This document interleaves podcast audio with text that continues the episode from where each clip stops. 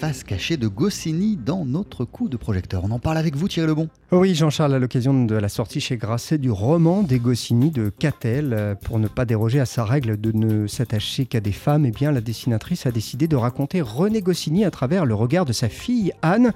Résultat, un portrait très intime que l'on découvre dans ce roman graphique. Il vient d'une famille euh, juive euh, d'Ukraine et de Pologne, euh, ashkénaze, qui débarque au début du siècle à Paris, en France. Son père est ingénieur chimiste. Dans les années 20, il est recruté à Buenos Aires. Il part en Argentine. ses deux fils, donc le grand frère de René et René avec la mère, le rejoignent.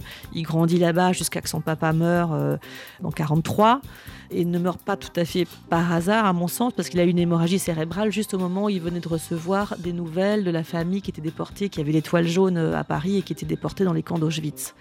Donc ce drame les atteint même à, distance et après euh, René euh, continue sa route avec sa mère aux États-Unis et puis il passe par la Belgique. Il arrive assez tardivement en France finalement pour créer Astérix. Catel a aussi voulu évoquer dans son roman graphique les débuts de Goscinny. Bah oui, car ce que l'on sait moins du scénariste, hein, c'est surtout pour ça qu'il est connu, d'Astérix, de Lucky Luke ou encore du petit Nicolas, c'est qu'il a d'abord été dessinateur. Il a commencé très jeune par dessiner parce qu'il a toujours eu envie de rigoler. Hein, ça c'est sûr, il a toujours dit l'humour c'était sa raison de vivre. Il voulait se marrer, faire marrer les autres, et le moyen le plus pratique pour ça, c'était de dessiner. Donc très jeune, et c'est comme, il a commencé par recopier des BD qu'il voyait en France quand il revenait en, voyage tous les 2-3 ans. Il venait euh, faire un tour en France, euh, voir le reste de la famille. Et là, il découvrait euh, le Zigépus, les pieds nickelés, qu'il recopiait. Après, il a découvert Walt Disney, qui l'a complètement fasciné. Il recopiait Blanche-Neige, il recopiait en dessin tout ce qu'il trouvait, tout ce qu'il lisait.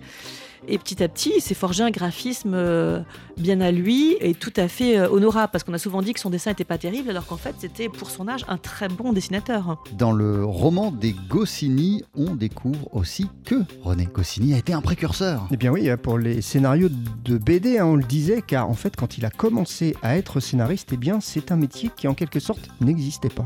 C'était pas un métier de faire de la bande dessinée, ça n'existait pas. Et alors le pire, c'était d'être scénariste de bande dessinée.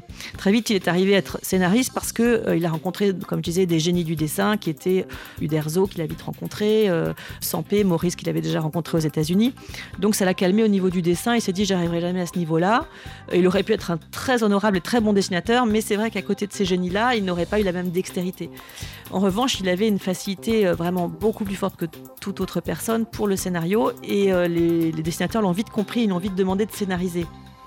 Voilà donc ce roman des Goscinny, euh, c'est paru chez Grasset et je crois qu'aujourd'hui on est deux à vous conseiller, euh, j'allais dire, euh, le sujet de notre coup de projecteur. Ah oui, c'est incroyable le roman des Goscinny. vous l'expliquiez Thierry, la vie de son papa racontée aussi à travers le regard de sa fille Anne, car Catel a noué une relation très très forte avec la fille de René Goscinny. Ça se ressent aussi dans, dans cet ouvrage. Merci beaucoup Thierry Lebon.